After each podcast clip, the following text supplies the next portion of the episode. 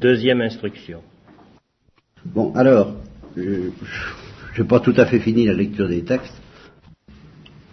Pour les mourants, alors c'est Mère Teresa qui parle, pour les mourants, par exemple, dans les temples hindous, on était contre nous à un moment donné, et puis un haut fonctionnaire a dit qu'il fallait nous aider. Il a vu ce que nous faisions avec les mourants, avec les malades, et il a dit aux gens, faites en sorte que vos sœurs, vos mères, fassent le travail que fait Mère Teresa et ses sœurs pour les mourants, pour les malades. Et étant donné que personne ne pouvait faire ce travail, eh bien, c'est pour ça que nous avons eu l'approbation du gouvernement indien. Nous avons des contacts étroits avec euh, les protestants, des protestants, les hindous et les musulmans. Très souvent, on m'a demandé si je voulais les baptiser. Donc c'est bien la réponse, alors très directe cette fois, à la question qui lui avait été posée une demi-heure avant. On m'a demandé si je voulais les baptiser. Et j'ai dit, naturellement, Dieu m'a donné le don du catholicisme, de la chrétienté, de l'amour de Dieu, et c'est pour ça que je voudrais donner cette joie aux autres. Je voudrais donner la joie de la chrétienté à tout le monde. Mais évidemment, nous ne pouvons pas imposer cela. Nous ne pouvons pas leur forcer la main. Je leur donne cependant l'occasion de faire ce travail de charité, alors donc à ceux qui veulent aider. Et cet amour les rapproche de Dieu. S'ils acceptent Dieu dans leur vie, eh bien ils sont convertis et deviennent de meilleurs musulmans. Voilà, ça dit textuellement cela. De meilleurs chrétiens, donc éventuellement protestants. Ils ont une vie meilleure et ils sont convertis. Voilà. Alors, c'est le dernier texte important que je voulais lire avant de vous offrir des réflexions.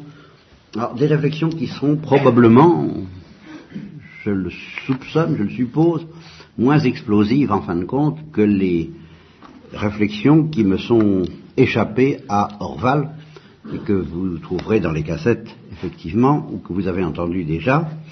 Euh, là, ce sont les réflexions les plus vives, les plus les moins les plus spontanées.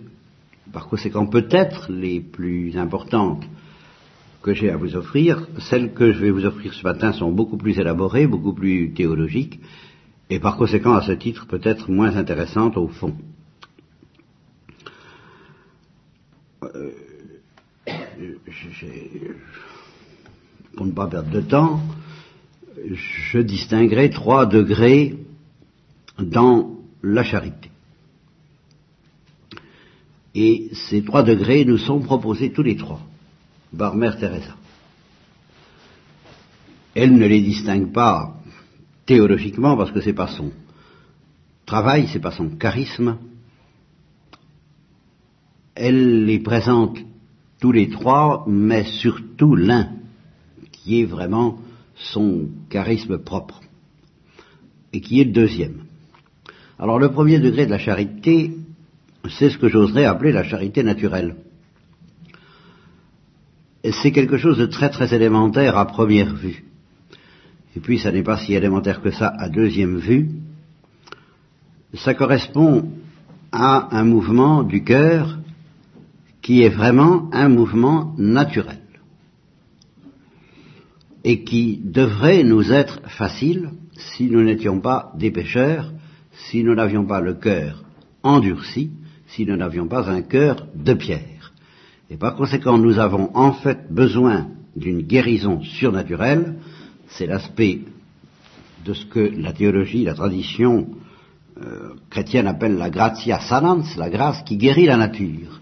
Donc il ne s'agit pas encore de la grâce qui surélève la nature, et encore beaucoup moins qui consume la nature, mais celle qui restitue la nature à son fonctionnement naturel.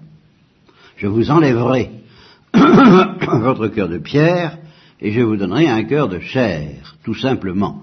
Donc pas du tout un cœur brûlé par l'amour de Dieu, mais un cœur restitué par l'amour de Dieu à son fonctionnement normal, parce qu'il ne fonctionne plus, parce qu'il est mort ou engourdi, il est desséché par le froid, et euh, il ne sait plus fonctionner normalement. Donc il faut en effet une grâce, et il faut accueillir cette grâce dont parle Mère Teresa quand elle dit justement les euh, les euh, les abandonnés, les délaissés, les indigents, les désespérés, les mourants ont beaucoup plus à nous apporter que nous. Euh, si nous nous laissons attendrir à leur sujet, eh bien nous recevons plus que nous ne donnons, puisque nous recevons la grâce euh, de réchauffer, de voir se réchauffer notre cœur et euh, d'être ressuscité à un fonctionnement naturel, à un fonctionnement normal du cœur, alors que ce cœur ne fonctionne plus. Alors là, c'est extrêmement massif, est extrêmement clair. Vous avez d'une part la, la, parabole du bon samaritain, c'est très impressionnant parce que justement le Christ choisit comme exemple celui du bon samaritain, c'est-à-dire du samaritain, par opposition à un lévite et par opposition à un pharisien ou un juif euh, considéré comme pieux, et qui passe son chemin sans réagir devant le spectacle de cet homme blessé à mort.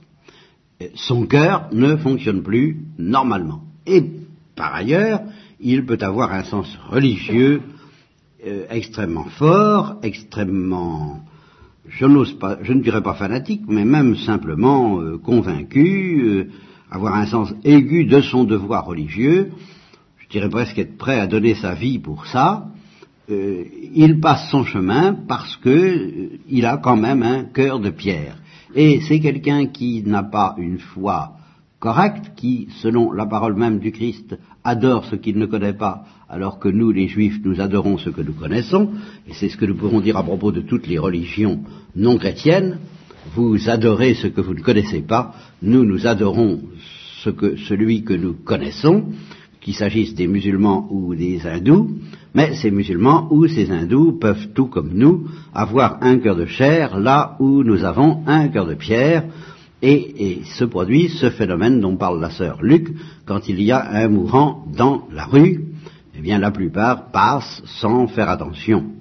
Et quand euh, se passe quelqu'un dont le cœur est bon, voilà, dont le cœur, de par la grâce, qu'il soit musulman, hindou, athée, communiste, tout ce que vous voudrez, euh, il y a ceux, les gens dont le cœur fonctionne et, ceux dont le cœur ne fonctionne pas. C'est extrêmement simple, ça. Et quand il fonctionne, c'est dû à la grâce. Pas forcément à la grâce de la foi, c'est une autre question dont nous parlerons tout à l'heure peut-être, si j'en ai le temps et les forces, mais une grâce prévenante qui leur redonne de vivre affectivement d'une manière normale comme nous devrions tous fonctionner. Car ce qui est demandé, proposé, suggéré au bon samaritain qui voit le blessé sur la route, c'est quand même pas héroïque. Faut tout de même bien comprendre ça. C'est pas héroïque. Il lui est pas demandé de faire ce que fait Mère Teresa. Il lui est pas demandé de quitter, euh, de, de, tout donner, de vendre tous ses biens, comme le propose le Christ au jeune homme riche, vends tout ce que tu as, donne-le aux pauvres et tu auras un trésor dans le ciel. Ça, c'est un deuxième étage de la charité dont je ne parle pas du tout pour le moment. Il lui a demandé quelque chose de beaucoup plus simple, de beaucoup plus bête et de beaucoup plus accessible. Il lui a demandé tout simplement de prendre soin de cet homme, de l'amener ben, euh, à l'hôpital le plus proche ou à l'auberge la plus proche, c'est quand même pas, il faut se gêner, bien sûr, n'est-ce pas? Comme toutes ces, voitures qui passent sur la route sans faire attention aux blessés, et, la plupart du temps, c'est ce qui arrive. Un homme qui, se fait renverser sur une autoroute ou une route a, bien des chances d'être euh, écrasé par les voitures qui suivent et qui passent comme le lévite ou le pharisien sans faire attention. Hein s'arrêter pour euh, simplement s'occuper du mourant, euh, ça ne demande pas, en principe, de donner sa vie ni pour le Christ ni pour les pauvres. Ça demande de donner une heure ou deux de son temps. C'est très, c'est très embêtant. C'est très embêtant.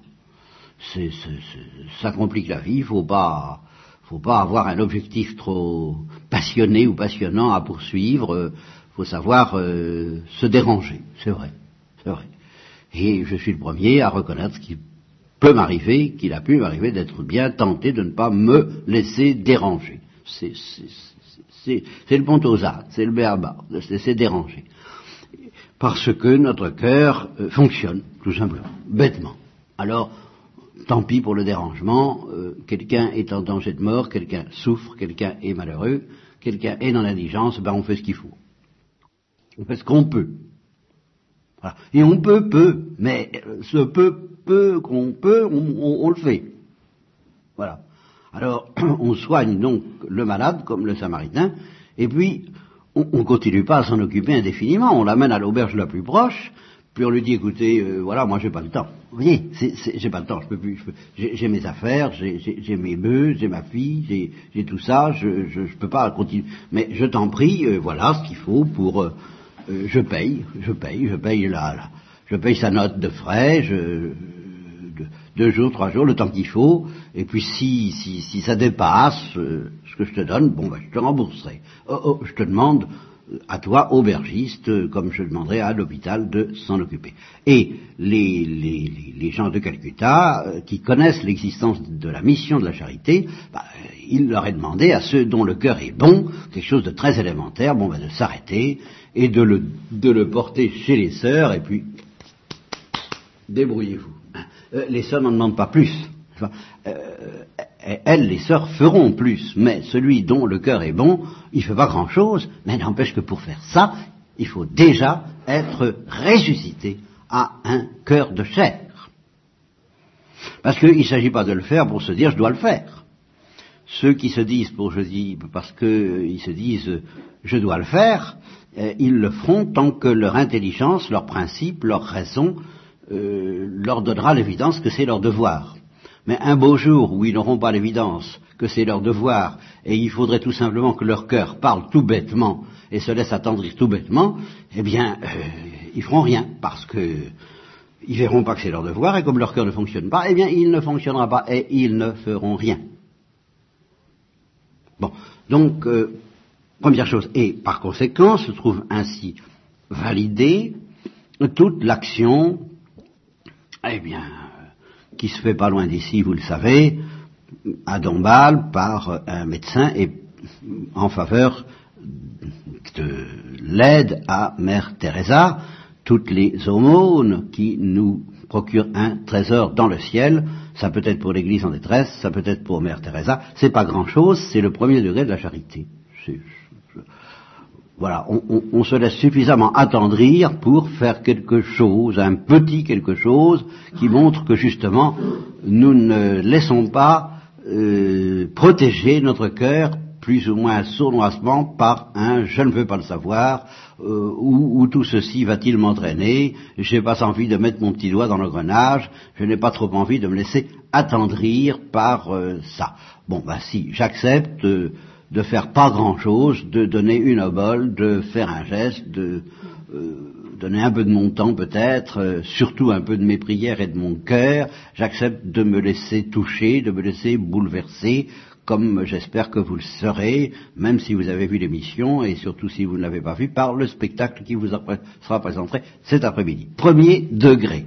Je vous assure que ce premier degré n'est pas négligeable parce que celui qui en effet, met le petit doigt dans l'engrenage et qui accepte ce premier degré, euh, s'il est à peu près fidèle, s'il n'est pas trop infidèle, à laisser son cœur se réchauffer par cette chaleur nouvelle qui lui vient de ce que il ne ferme pas ses entrailles à la misère d'autrui, comme le dit Jean, pas, d'une manière définitive, eh bien, euh, il va être emporté dans une spirale.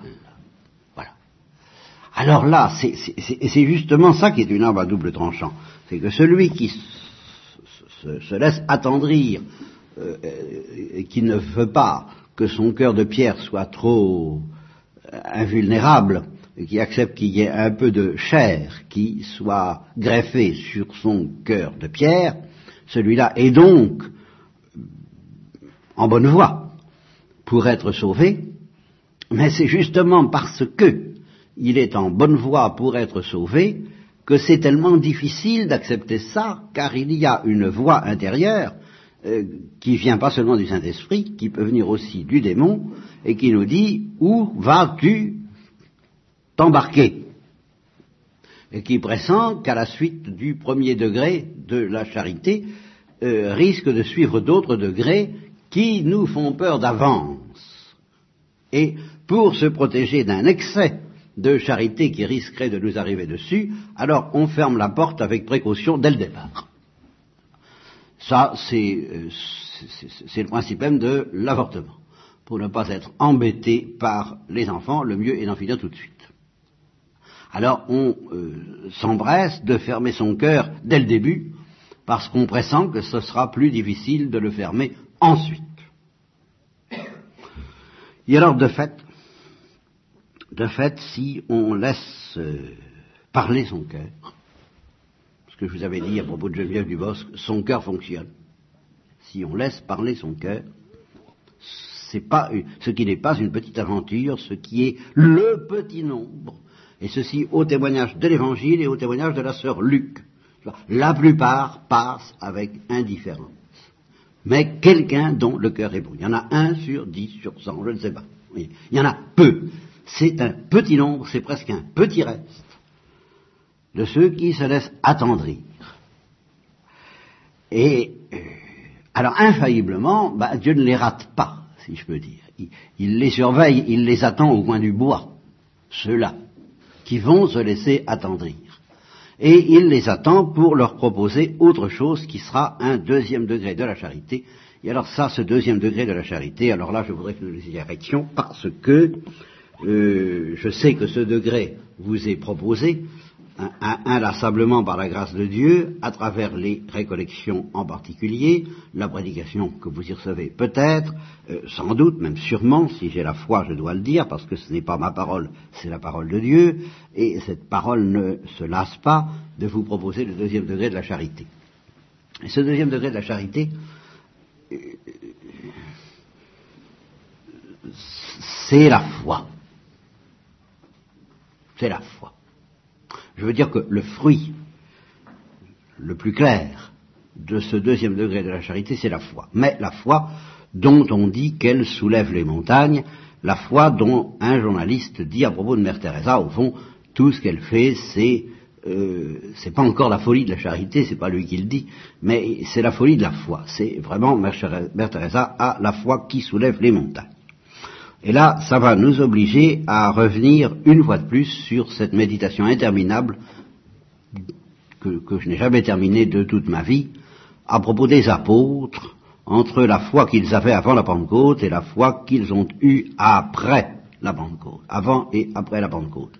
Alors, avant la Pentecôte, je ne dis pas que leur cœur était un cœur de pierre, ils s'étaient certainement déjà laissés attendrir euh, de temps en temps, ils avaient, ils s'étaient laissés bouleverser par le regard du Christ, euh, ils avaient donc commencé à recevoir un cœur de chair. Et cependant, ils n'avaient pas encore la foi qui soulève les montagnes. Alors ici, euh, quelques remarques sur la foi. voyez, et c'est en ça que ces remarques sont moins explosives que celles d'Orval, mais peut-être plus, plus importantes au point de vue doctrinal, euh, la foi, c'est toujours la foi. C'est toujours la même. C'est une vertu théologale que Dieu nous donne, et on a la foi ou on ne l'a pas, c'est une affaire entendue. Et cependant, c'est Saint Paul qui nous l'enseigne, l'Église l'a retenu, l'Église catholique romaine l'a retenu avec fidélité, les autres Églises n'ont pas accepté cet enseignement avec la même fidélité, c'est bien dommage que qu'il s'agisse de l'Église orthodoxe et encore beaucoup plus des protestants, ils n'ont pas accepté de suivre Paul euh, sur ce terrain qui est pourtant névralgique, à savoir qu'il existe une foi morte. Ça existe. Autrement dit, et ça veut dire une foi qui n'est pas vivifiée par la charité. Ça peut paraître étonnant, mais c'est ainsi, je n'entre pas dans le détail technique de cette affaire-là, j'affirme simplement que c'est possible.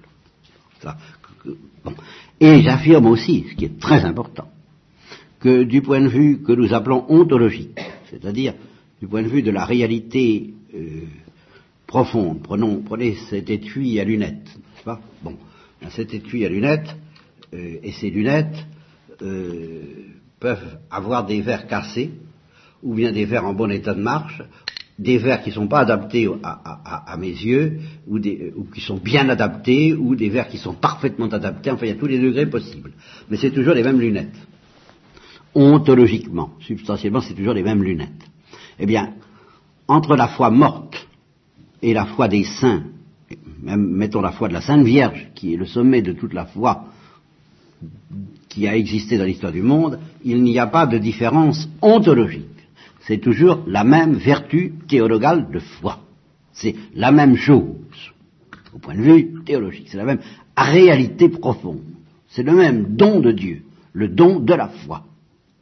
Mais évidemment, au point de vue, comme on l'appellera dans un autre jargon moderne, existentiel, point de vue concret, au point de vue du fonctionnement, point de vue de la vie, évidemment, ça ne fonctionne pas du tout de la même façon chez quelqu'un qui a la foi morte et chez quelqu'un qui a euh, la foi qui soulève les montagnes et qui brûle de charité comme Thérèse de l'Enfant Jésus, Mère Teresa ou la Sainte Vierge. C'est clair. En ce sens-là, c'est pas la même foi, bien que théologiquement c'est la même foi. Donc la différence, elle est du côté du fonctionnement. Et c'est là-dessus que je voudrais attirer votre attention. Parce que ce fonctionnement, très mystérieux la foi, pourrais faire toute une... Je ne sais, pas si j'ai jamais fait une récollection uniquement sur la foi, ça pourrait peut-être venir un jour. Je l'ai faite sur la charité, je ne sais pas si je l'ai fait sur la foi. La foi est une chose très mystérieuse parce que, justement, quel que soit le fonctionnement de cette foi, quelle que soit la manière dont elle fonctionne, qu'il s'agisse de la foi morte ou qu'il s'agisse de la foi des saints, de toute façon, l'acte de foi se termine à Dieu tel qu'il est en lui-même. De ce côté-là, il n'y a aucune différence du, côté du, terme de l'acte de foi. De toute façon, l'acte de foi se termine à la parole de Dieu et se termine à Dieu tel, à Dieu qui parle, à Dieu en train de nous parler. Elle se termine de toute façon directement et sans passer par un intermédiaire créé à l'enseignement de Dieu, à Dieu en train de nous enseigner. Alors qu'il s'agisse encore une fois d'un pécheur qui est dans la foi morte mais qui a gardé la foi, ou qu'il s'agisse des saints, dès qu'il pose un acte de foi en allant à la messe, euh, ou en, même dans, la rue, euh, ou en récitant sa prière, ou en lisant l'évangile, ou en pensant à Dieu, même cet homme qui peut être en état de péché mortel, mais qui a la foi, eh bien son acte de foi se termine, il est relié à l'enseignement dû à la parole de Dieu. Tout autant que les plus grands saints. Si nous voulons surprendre la différence entre la foi morte et la foi des saints, ben je dirais c'est peut-être pas de ce côté-là qu'il faut chercher, c'est plutôt du côté du point de départ. Car la question qui se pose est la suivante pourquoi est-ce que nous avons la foi? Ben Parce que Dieu nous en donne le don, mais ce don, il le donne à une psychologie donnée, à une psychologie qui est la vôtre, la mienne, et comment est-ce que notre psychologie reçoit ce don? Comment se fait-il qu'elle reçoive ce don? Dieu respecte la nature humaine et il ne fait pas violence à notre psychologie quand il nous donne la foi. Il la respecte et en particulier, il nous donne des signes. Donne des signes. Et il les donne aussi bien à celui de la foi morte qu'à celui qu'aux saints qui ont une foi vive.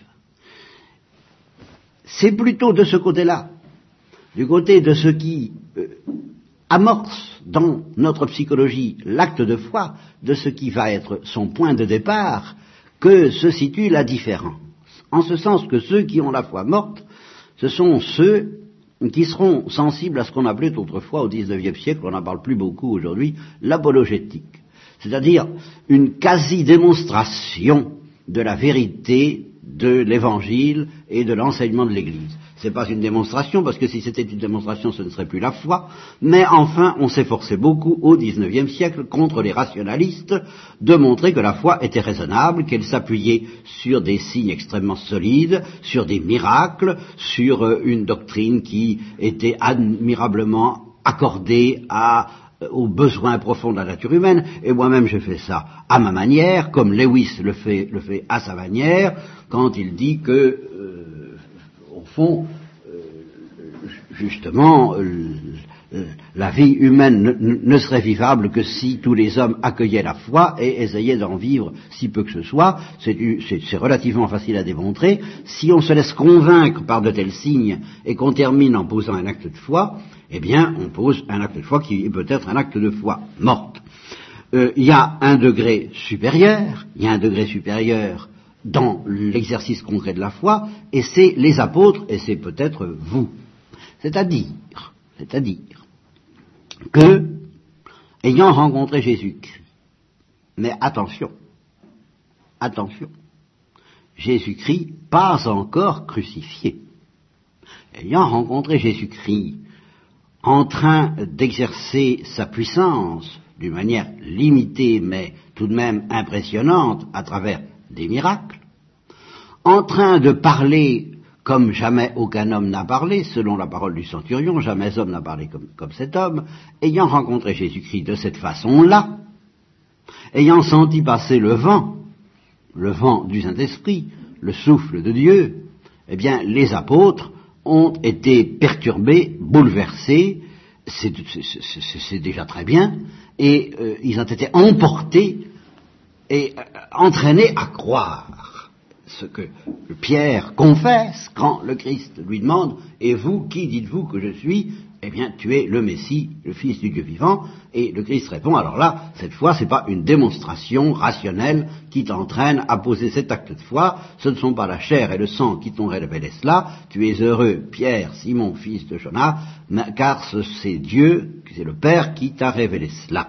Et à cause de cela, tu poses cet acte, cet acte de foi qui est déjà très méritoire et qui est dû, eh bien, qui est dû, bah, ah, je dirais, bon, bon, à, la, je trouve pas mes mots, au spectacle, à la, à la, à la, à la démonstration, à ce que j'ai appelé à un moment donné la parade, n'est-ce pas le, Christ fait la parade, le, Christ fait une, démonstration surabondante de signes pour que soient impressionnés les hommes à qui il est donné d'avoir des oreilles pour entendre celui qui a des oreilles pour entendre, et heureux les yeux qui voient ce que vous avez vu. Alors, devant cette, surabondance, telle que Jean dit que tous les livres de la terre ne seraient pas suffisants pour euh, euh, raconter tout ce que le Christ a fait et tout ce que le Christ a dit d'extraordinaire, de, de, séduisant, de fascinant, de miraculeux,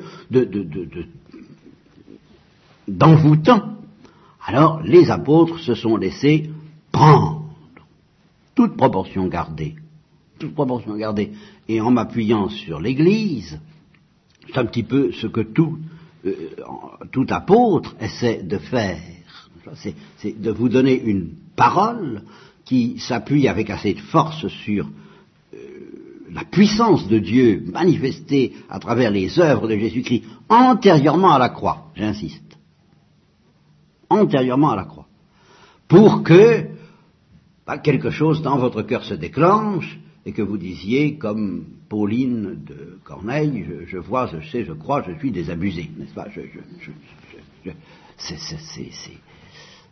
Tout cela est la vérité, tout ça mérite d'être cru, je, crois. Et cette foi, elle aboutit à quoi Cette foi? Apparemment, chez les apôtres, elle aboutit à quelque chose de magnifique. Voici que nous avons tout quitté pour te suivre. Et euh, apparemment, vous pourriez dire les uns et les autres, bah, peut-être que nous n'en sommes pas là, nous n'avons peut-être pas tout quitté pour le suivre. Je suis tenté de vous dire que la différence n'est pas si grande que vous pensez, car il y a tout un côté en vous, je vous connais presque tous personnellement, qui a envie de tout quitter pour suivre Jésus-Christ. Ce côté existe. Et d'autre part, il est clair qu'il y avait chez les apôtres un côté eh bien, qui voulait bien le suivre, mais à certaines conditions, selon une certaine imagerie, que je n'oserais pas appeler d'épinal parce que c'est trop proche de nous, mais, mais selon euh, un certain cinéma. Bah, nous, nous, allons à Jérusalem et mourons avec lui. C'est le, le film du héros qui donne sa vie pour euh, son, son guide, son fureur, n'est-ce pas? Et, ils étaient prêts à donner leur vie pour Jésus-Christ, un peu comme les jeunes nazis étaient prêts à donner leur vie pour le Führer ou les euh, fascistes italiens pour Mussolini. C'était moins, moins fascinant pour. Enfin, euh, Napoléon a eu le pouvoir euh, de, séduire de cette façon et d'obtenir des sacrifices extraordinaires de la part de ses grognards, etc. Enfin, tous les grands hommes ont eu le pouvoir d'obtenir, d'arracher à, leurs disciples des sacrifices extraordinaires de temps en temps. Et c'est dans la ligne de ce cinéma, car c'en est un, c'est un cinéma efficace et respectable, mais c'est tout de même un, cinéma, une exaltation, euh, une, folie encore humaine. C'est dans cette ligne-là que les apôtres, bien que soulevés par la grâce, c'est tout de même à l'intérieur de ce cinéma qu'ils ont essayé d'enfermer la séduction du Christ la séduction du Christ ne s'est pas laissée enfermer là-dedans, mais c'est tout de même à l'intérieur de ça que dans leur psychisme, ils ont essayé d'enfermer ce qui les attirait dans le Christ. Et il est très remarquable, je l'ai dit alors assez souvent, que de temps en temps, justement, il y avait des actes et des paroles du Christ qui n'entraient pas dans le schéma, qui n'entraient pas dans le cinéma. Et à ce moment-là, ça, ça ne marchait pas du tout. Il y avait d'abord toutes les paroles par lesquelles il annonçait le mystère de la croix. Alors là, ça n'allait pas, ça va de soi, et nous allons y revenir. Mais il y en a d'autres euh, où euh, ça n'entrait pas non plus dans le schéma. Vous avez celle euh, de la multiplication des pains, ça, ça va, ça rentrait dans le schéma très bien, hein, mais suivi de cette parole, le véritable pain qu'il faut demander, c'est ma chair livrée pour le salut du monde. Au fond, c'est encore en filigrane le mystère de la croix qui apparaît, et aussitôt, ça n'entre pas dans le schéma, et ça n'entre pas non plus dans le schéma des apôtres. Cette parole-là ne les attire pas du tout, et ne les séduit pas du tout. C'est malgré cette parole-là que Pierre dit, tu as les paroles de la vie éternelle, mais les autres. Celle-là, elle est dure, et nous sommes tentés, comme les Juifs, de te quitter à cause de cette parole-là, mais il y a les autres, alors euh, où irions-nous? Nous sommes bien obligés d'avaler ça que nous ne comprenons pas parce que tu nous as séduits. Il y a d'autres. Euh, je, passe, j'arrive à un, acte extrêmement précis et qui est tout à fait dans notre sujet de Mère Teresa, qui n'a pas provoqué apparemment un scandale aussi euh, violent que celui de des annonces de la croix et de l'Eucharistie, de, la, chair que Jésus donnera à, manger, mais qui en fait n'est pas du tout, du tout entré dans le schéma, qui n'a pas du tout été assimilé par les apôtres, et, ceci sans que ce soit de leur faute, ce n'était pas encore possible, et c'est pour ça que le Christ, à propos de cet acte, a dit à Pierre, pour le moment, tu ne peux pas comprendre ce que je fais, eh bien il s'agit du lavement des pieds. Le lavement des pieds ne fait pas partie du tout de ces actes à l'aide desquels le Christ a séduit les apôtres, parce qu'ils n'ont rien compris. Et nous tombons en piqué sur Mère Thérèse.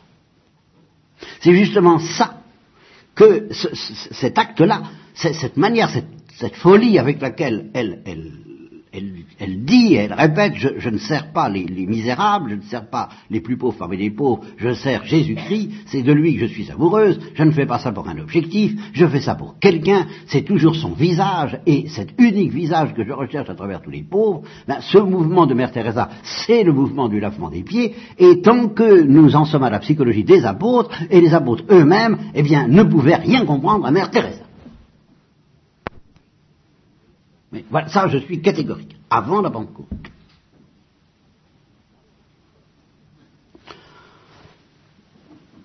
Alors, il, a, donc fait ce, geste, il, a obtenu leur foi, mais vous voyez que bien que cette foi soit, c'est toujours la foi théologale, mais dans son fonctionnement, dans son cinéma, cette fois, ce n'était pas encore une foi très brillante, et c'est pourquoi il leur disait, si vous aviez la foi comme un grain de sénévé, vous diriez à cette montagne, déplace-toi, et elle se transporterait dans l'océan. Mais vous n'avez pas la foi comme un grain de sénévé. Vous avez une foi de pacotille. Euh, une foi de pacotille qui est en même temps la foi théologale. Mais dans votre psychisme, la manière dont vous fonctionnez, selon la foi, c'est pas, c'est pas ça. Pour avoir la foi, vous n'avez pas la foi. Vous, Et la preuve, c'est que vous allez être scandalisé à mon sujet, vous allez être criblé comme le froment quand euh, tu auras été tiré de là, confirme des frères, et, et, et, et alors ce sera Bien entendu, j'y ai souvent insisté, l'événement de la croix, l'événement de la résurrection, et alors là, j'insiste, j'insiste que même après la résurrection, et les apôtres, ben, alors, alors, là, comme spectacle, ils, avaient eu du spectacle. Ils avaient eu la croix qui les avait complètement déroutés et où ils avaient quasiment perdu la foi, où, où ils ne savaient plus s'en servir, ils ne savaient plus s'ils avaient la foi. Et puis ils avaient la résurrection à laquelle ils n'osaient pas croire, et ceci durant tout le temps des apparitions, jusqu'à la fin, ils avaient ce cœur dur. Voyez, donc venons à la question du cœur de pierre et du cœur de chair, ils avaient ce cœur dur auquel le Christ reprochait de ne pas croire aisément à la résurrection. Et ceci, ça aurait pu durer, je l'ai dit et redit, maintes et maintes, 107 ans, euh, il aurait pu apparaître tous les huit jours, à, chaque fois qu'il aurait été là, ils auraient dit comme Thomas, mon Seigneur et mon Dieu, oui, je crois, oui, oui, tu es là, oui, j'y crois, oui, j'en suis sûr, j'en doute pas. Là. Et puis, euh, cinq minutes après son départ, il se serait mis à dire, oh là là là là là là, oh, oh, oh.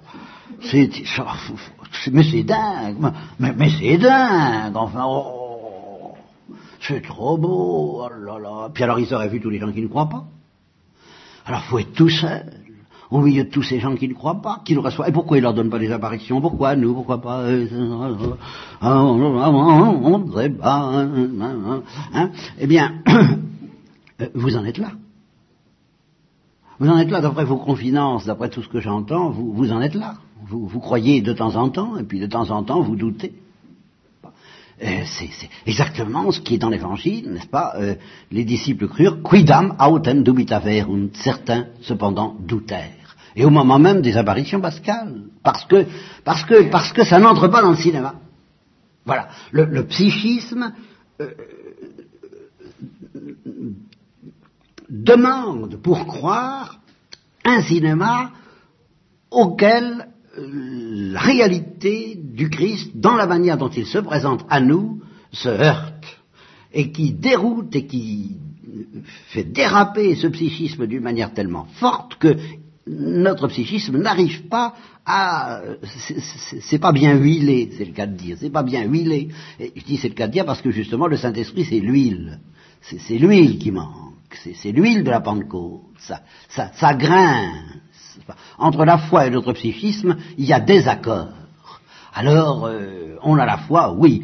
De temps en temps, à l'aide des signes que Dieu nous offre, on dit oui, oui, oui, oui, je crois, je crois, je crois, je crois. Et puis, euh, la première épreuve qui vient, la première obscurité, le premier accablement, ben on ne sait plus, nous avions espéré, oh, oh, c'est pas facile là, de croire, c'est dur, oh, ce que Dieu nous demande quand même, c'est pas commode, etc. Enfin, exactement les apôtres pendant toute cette période.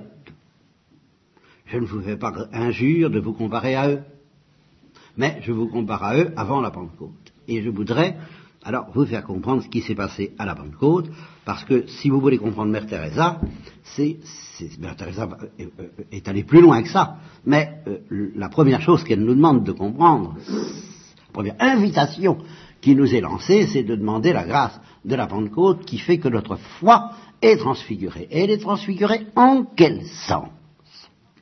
Eh bien, c'est que à la Pentecôte, brusquement, mais parce qu'il avait été préparé, trituré, secoué, désolé, tout ce que vous voudrez avant d'être consolé, le consolateur, brusquement le psychisme des apôtres s'est aligné sur le mystère de Dieu. Et alors, ce qui était pour eux objet de scandale est devenu au contraire le signe sur lequel, dans leur psychologie, s'est appuyée leur Il ne sera pas donné à cette génération d'autres signes que celui de Jonas, c'est-à-dire d'autres signes, et c'est devenu le signe que celui de Jésus et Jésus crucifié. Donc ce qui était objet de scandale pour leur psychisme, ce qui rendait leur foi difficile, c'est cela même qui est devenu le signe sur lequel désormais s'est appuyée leur foi dans la résurrection du Christ et dans l'amour de Dieu pour nous. Car ils ont su lire dans le Christ en croix l'amour de Dieu pour nous et la gloire prête à exploser de cet amour. C'est-à-dire qu'ils ont cessé de dissocier dans leur esprit la crucifixion et la résurrection, et ils ont perçu que la gloire de la résurrection était déjà présente dès le début du mystère de la croix, et que c'est elle, cette gloire de la résurrection, qui inspirait à Jésus-Christ cette folie de ne pas se défendre, qui les avait scandalisés et qui les avait portés à le rejeter et à se séparer de lui. Cette folie de ne pas se défendre, c'est là qu'ils ont su, qu'ils ont reçu le don à la Pentecôte d'y percevoir la gloire de Dieu. Autrement dit, la folie de Dieu.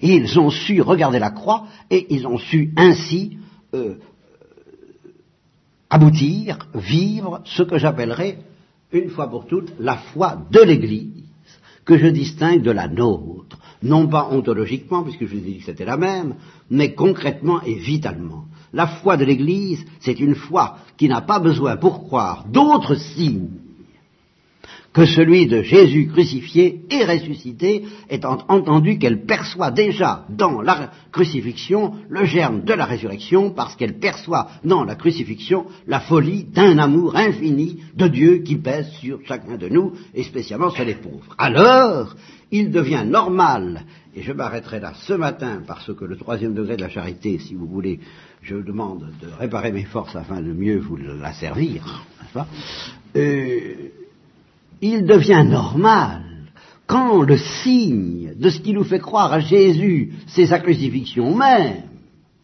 de ce qui nous fait croire, de ce qui fait, c'est vrai pour l'Église, ce qui fait que l'Église n'hésite pas dans sa foi que Jésus est le Fils de Dieu, c'est la croix. Voilà, voilà l'originalité de la psychologie de l'Église. Voilà ce que c'est que la foi de l'Église. C'est la foi de quelqu'un qui n'hésite pas à croire que Jésus est le Fils de Dieu parce qu'elle le voit crucifié. C'est ça qui lui sert de signe.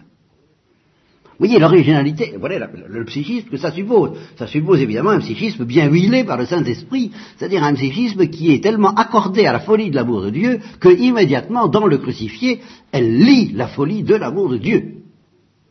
Alors à ce moment-là, partout où elle rencontre des crucifiés, des mourants, des indigents, des délaissés, des affamés, eh bien elle voit le Christ. Où est le problème? Parce que c'est le même signe c'est le même signe. Et cette folie de l'amour de Dieu qui fait que Jésus n'a pas voulu se défendre et qui fait que le Père a mis toutes ses complaisances dans le Fils, eh bien, elle sent cette folie rôder autour des mourants, des indigents, des pauvres, des petits, des délaissés, comme elle le sent autour de Jésus-Christ qui lui permet de croire au Christ. Et le Christ ayant dit que justement ce qu'on fait au plus petit de ces mourants, c'est à lui qu'on le fait, eh bien, dans sa psychologie, bien huilée, l'Église, bien huilée par le Saint-Esprit, n'est-ce pas? L'Église n'a aucun mal à croire ça aucun mal à voir ça, et c'est la démonstration que nous offre Mère Teresa et que vous verrez à l'œuvre à la télévision cet après-midi.